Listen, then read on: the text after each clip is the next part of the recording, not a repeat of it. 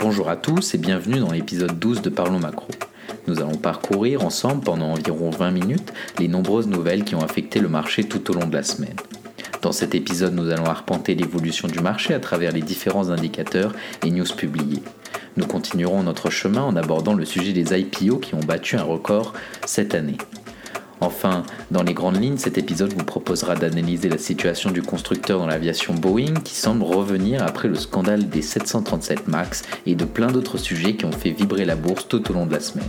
Alors ouvrez bien vos oreilles parce que l'épisode 12 de Parlons Macro commence maintenant.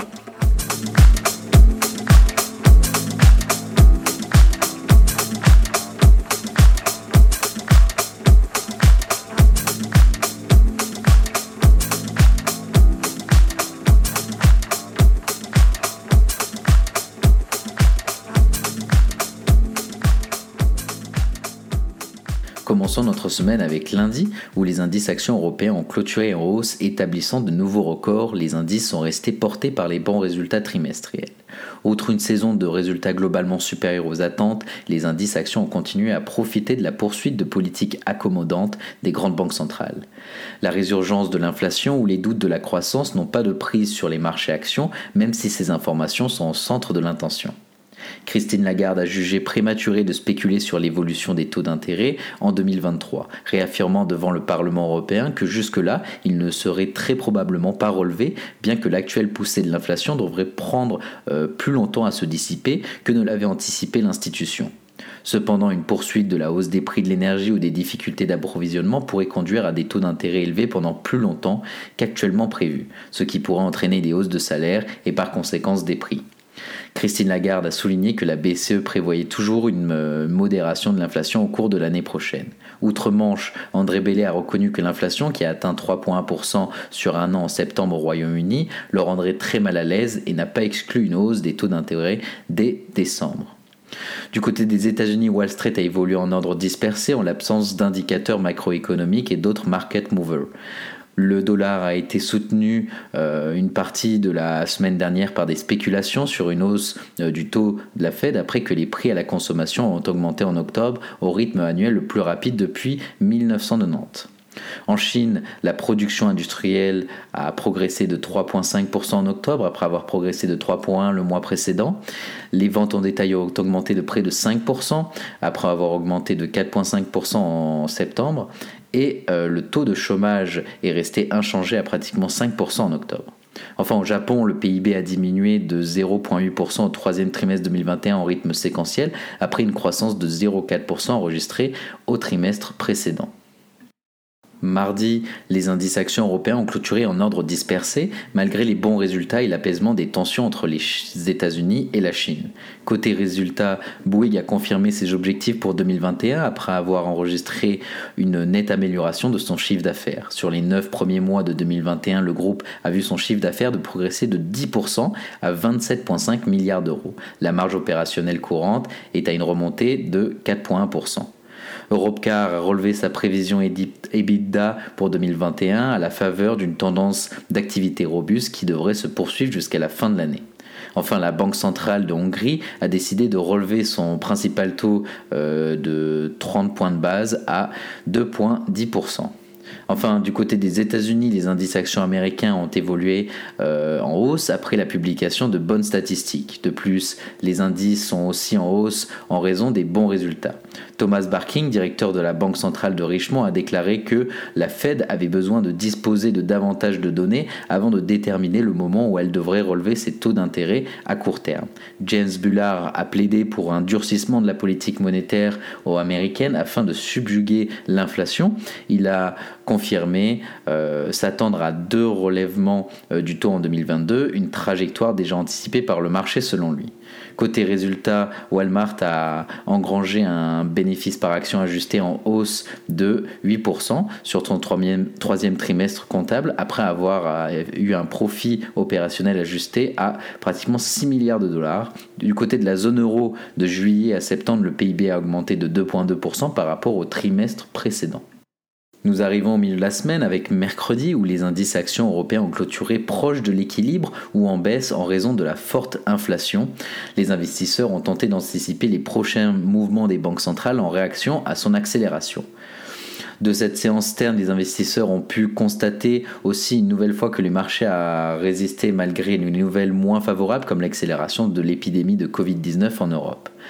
La mesure et les répercussions de l'inflation sont toujours au cœur des préoccupations des investisseurs. Au Royaume-Uni, l'inflation a atteint 4,2% sur un an en octobre, son niveau le plus haut depuis novembre 2011. Combiné à l'amélioration sur le front de l'emploi, cette nouvelle met un peu plus la pression sur la Banque centrale d'Angleterre pour qu'elle agisse pour réduire l'inflation.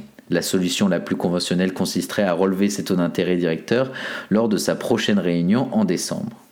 Du côté des États-Unis, les indices actions américains ont évolué en baisse. La publication d'indicateurs immobiliers mitigés n'a pas donné l'impulsion dont le marché avait besoin.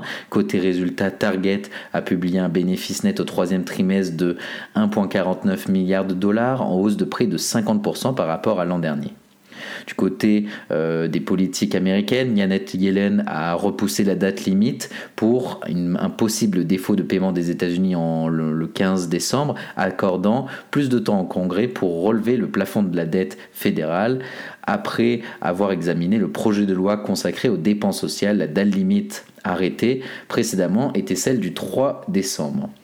À la clôture des marchés européens, les cours du pétrole évoluaient dans le rouge. Le WTI et le Brent ont baissé respectivement de 2,5% et 1,8%. Les cours sont affectés par les avertissements de l'AEI et de l'OPEP concernant un risque imminent d'offres excédentaires sur le marché alors que l'évolution de la pandémie en Europe pourrait limiter la demande. Du coup, du côté du Royaume-Uni, comme on l'a dit, l'inflation a atteint en octobre son niveau le plus haut depuis 10 ans. L'indice IPC a augmenté de 4,2% sur un an en octobre après une hausse de 3,1% en septembre. Du côté de la zone euro, le taux d'inflation annuel s'est établi à 4,1% en octobre contre 3,4% en septembre. Jeudi, les indices actions européens ont clôturé en baisse alors que la saison des résultats trimestriels, principale contributrice au gain des marchés actions, touche à sa fin. Les investisseurs ont été aussi prudents à cause de la hausse euh, de l'inflation et des tensions sur les chaînes d'approvisionnement. Du coup, côté résultat, Holcim a indiqué viser à l'horizon 2025 une croissance des ventes nettes de 3 à 5% en comparable, une augmentation surproportionnelle de l'EBIT récurrent et un rendement du capital investi de 10% en 2025. Côté M&A, Novo Nordisk a annoncé l'acquisition de l'entreprise américaine Dicerna, spécialisée dans l'ANR interférent, pour 3,3 milliards de dollars. À la clôture des marchés européens, les indices actions américains ont évolué en ordre dispersé grâce aux résultats d'entreprises globalement supérieurs aux prévisions. Côté résultats, du coup, Nvidia a dévoilé un bénéfice net ajusté en hausse de 62% à 2,97 milliards de dollars au titre de, son troisième trimestre euh, comptable et un profit opérationnel ajusté accru de 70%. En Turquie, la Banque centrale a baissé ses taux de 16 à 15%, alors que l'inflation officielle frôle les 20% sur un an, rendant le coût de la vie difficilement soutenable pour une grande partie de la population. En Afrique du Sud, la Banque centrale a décidé d'augmenter son taux directeur à 25 euh, points de base à 3,75%. On finit la semaine avec vendredi où les indices actions européens ont clôturé dans le rouge. Les inquiétudes relatives à la reprise de l'épidémie de Covid-19 et les nouvelles mesures de confinement adoptées dans plusieurs pays ont incité les investisseurs à limiter leur prise de risque. L'Autriche a annoncé un confinement général à partir de lundi pour une période de 10 jours. Le gouvernement tchèque a approuvé des restrictions pour les personnes non vaccinées. La Belgique, la Hongrie, l'Allemagne envisageraient également d'imposer des restrictions strictes à la circulation. Le ministre allemand de la Santé a déclaré que l'Allemagne est en situation d'urgence nationale. La Slovaquie a également adopté une mesure euh, similaire pour empêcher les personnes non vaccinées d'accéder aux centres commerciaux, tandis que la Hongrie en son mandat du port du masque aux espaces intérieurs à partir de lundi et la Grèce a imposé de nouvelles restrictions à sa population non vaccinés. Concernant l'inflation, Whitman a annoncé que l'on ne devait pas faire abstraction d'un risque d'une inflation trop élevée. Cependant, Christine Lagarde s'est exprimée devant le Congrès bancaire européen où elle a déclaré que la BCE ne devrait pas se précipiter dans un resserrement prématuré de sa politique monétaire. Elle a aussi déclaré que l'inflation était susceptible d'augmenter jusqu'à la fin de l'année. Du coup, des, côtés des États-Unis, les indices actions américains ont évolué en ordre dispersé. Christopher Waller s'est montré plus belliqueux en déclarant que l'amélioration du marché du travail et l'inflation élevée poussent à accélérer la réduction des taux et à les relever plus rapidement.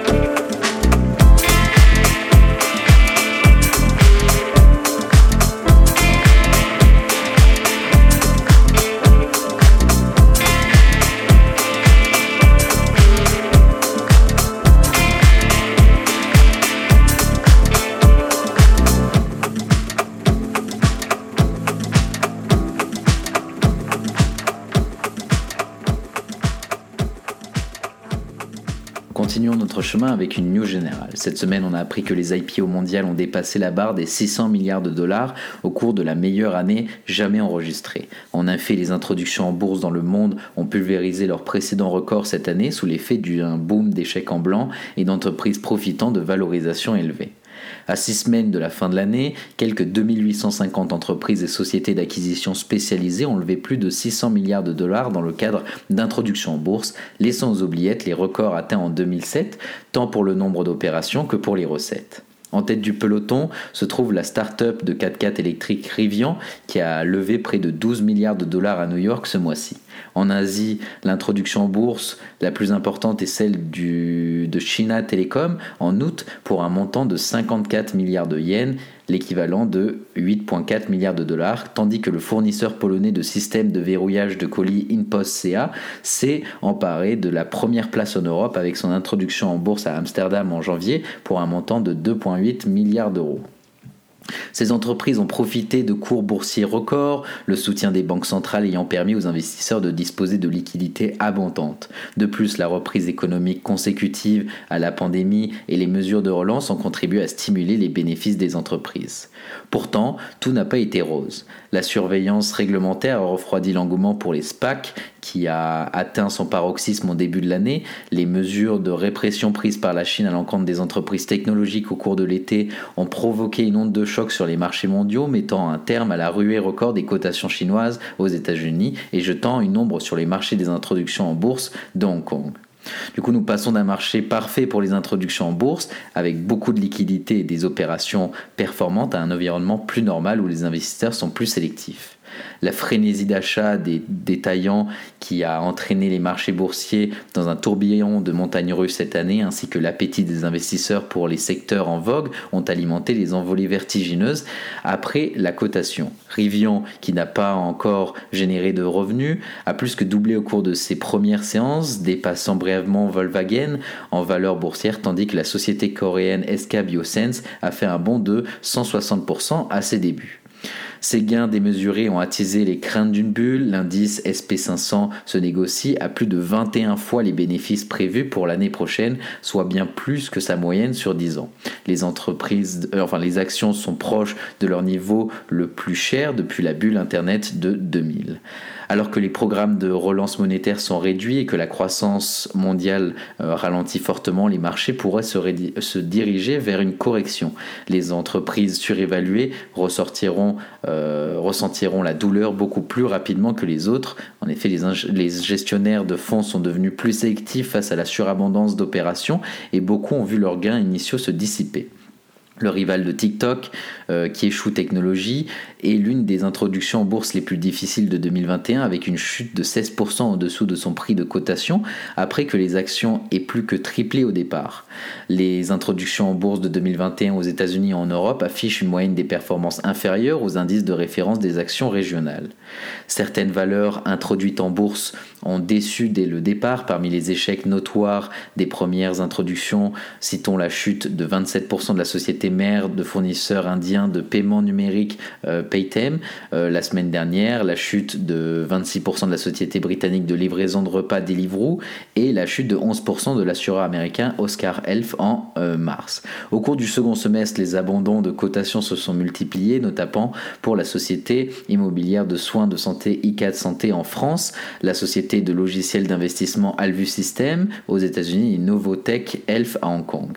Si certains ont repoussé leur projet d'introduction en bourse en 2022, les risques pour les marchés boursiers mondiaux s'accumulent, notamment une inflation galopante qui pourrait entraîner un resserrement des politiques monétaires, les hausses des taux d'intérêt euh, pourraient entraver la croissance économique et euh, ralentir euh, la dynamique des bénéfices. Les marchés vont être confrontés à un environnement plus normalisé en 2022 et les attentes d'une inflation plus élevée vont mettre au défi les actifs à risque et en particulier les actions.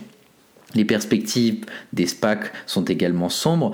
Ils ont atteint un record absolu de 159 milliards de dollars cette année, mais ont ralenti de façon spectaculaire à partir d'avril. Les régulateurs aux États-Unis, euh, de loin le plus grand marché, se montrent euh, sévères à l'égard des, des pratiques comptables tout en promettant une surveillance plus stricte. La ferveur des SPAC s'est calmée, c'est une bonne chose pour la santé du marché car les émissions se situent désormais à un niveau plus durable à l'échelle mondiale.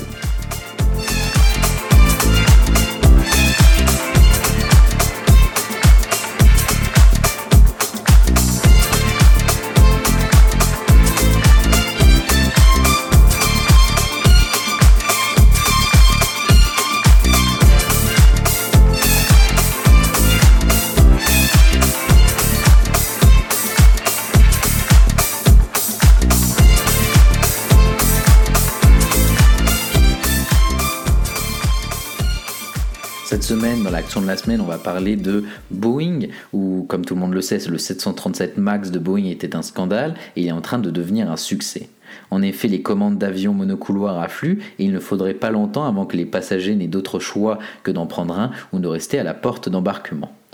Trois ans après, le crash du vol 610 de Lyon Air, peu après son décollage de Jakarta, a précipité une série d'événements qui ont conduit à l'immobilisation au sol dans le monde entier de l'avion phare de Boeing, le 737 MAX 8. Pourtant, une chose étrange se produit. L'avion monocouloir dont les crashs en Indonésie euh, et moins de cinq mois après euh, à l'extérieur de la capitale éthiopienne ont mis en évidence le comportement frauduleux et trompeur et l'inconduite criminelle d'employés de Boeing selon les termes du ministère américain de la Justice, semble de plus en plus en passe de devenir une réussite commerciale. La start-up Akasa Air, basée à Mumbai, a annoncé mardi une commande de 72 de ses jets lors du salon aéronautique de, Dubaï, une transaction d'une valeur de 9 milliards de dollars au prix catalogue. La compagnie aérienne indienne SpicyJet a déclaré mercredi qu'elle avait également euh, réglé ses réclamations avec Boeing et qu'elle euh, pouvait reprendre ses livraisons de sa commande de 155 appareils. Fly Dubai, Fly Dubai qui euh, était à un moment donné le plus gros client du MAX avant d'en annuler 65 à la suite des crashs, envisage toujours de commander l'appareil à venir, a déclaré cette semaine son directeur général. Singapour Airlines commencera bientôt à faire voler le MAX euh, vers des destinations telles que l'Indonésie et la Chine où environ un tiers des appareils euh, terminés sont destinés à la livraison pourrait se préparer à les autoriser à voler à nouveau. La conduite de Boeing tout au long du développement du 737 MAX était inadmissible. Les cinq mois de tergiversance et d'obscurcissement euh, qui ont suivi la mort de 189 passagers et membres d'équipage dans le crash de Lyon Air ont été encore plus honteux, mettant en, danger des dizaines de milliers de personnes jusqu'à la mort de 157 autres passagers sur le vol 302 euh, d'Ethiopian Airlines qui a obligé finalement à immobiliser le modèle dans le monde entier. Dans le même temps, les investisseurs sont bien connus pour leur manque euh, brutal de sentiments. La seule question qui les intéresse à ce moment est la suivante, est-ce que ça va rapporter de l'argent? Sur ce plan, les nouvelles sont étrangement prometteuses. À la fin du mois d'octobre, les commandes d'avions monocouloirs passées par Boeing depuis le début de l'année étaient environ deux fois supérieures à celles d'Airbus, un facteur important lorsque la rentabilité est une question d'efficacité d'échelle. Si cette avance se maintient, ce sera la première fois depuis 2016 que le constructeur américain devance son grand rival sur le secteur le plus important du marché. Avec le retour à la normale de l'aviation au cours des 12, 12 prochains mois, euh, le plus grand risque pour Boeing n'est pas de ne pas avoir de clients pour le MAX, mais de ne pas être en mesure de les livrer assez rapidement une fois que les stocks actuels sont écoulés. Le programme 737 passera de ce qui était un problème de demande à un problème d'offre au cours de la prochaine année civile, a déclaré le PDG. Toutes les tendances sont en, notre faveur sur ce front. Les nouveaux clients ne doivent pas euh, s'attendre à bénéficier du même genre de réduction sur les prix de vente que les compagnies aériennes touchées par le grounding mondial du MAX.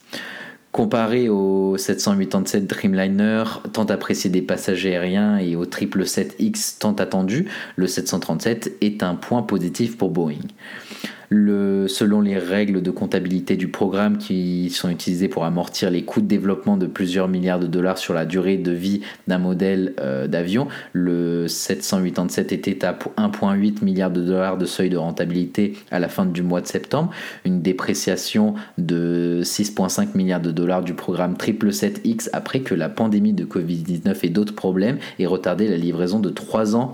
Ce, 3 ans qui signifie que ces avions à deux couloirs aura également du mal à retrouver le chemin de l'équilibre. Le 737, cependant, est toujours prévu pour rester jusqu'à euh, à côté de la rentabilité et avec des milliers de livraisons euh, pour compenser ses coûts par rapport à seulement quelques centaines pour les plus gros avions, il y a une grande opportunité de tenir et de dépasser cette promesse. La dure réalité du marché de l'aviation est que les transporteurs craignent un Airbus libéré de la concurrence commerciale, bien plus qu'ils ne craignent euh, pour la sécurité du 737 MAX, surtout après qu'il ait subi des années de contrôle sur l'œil d'un régulateur nouvellement habilité.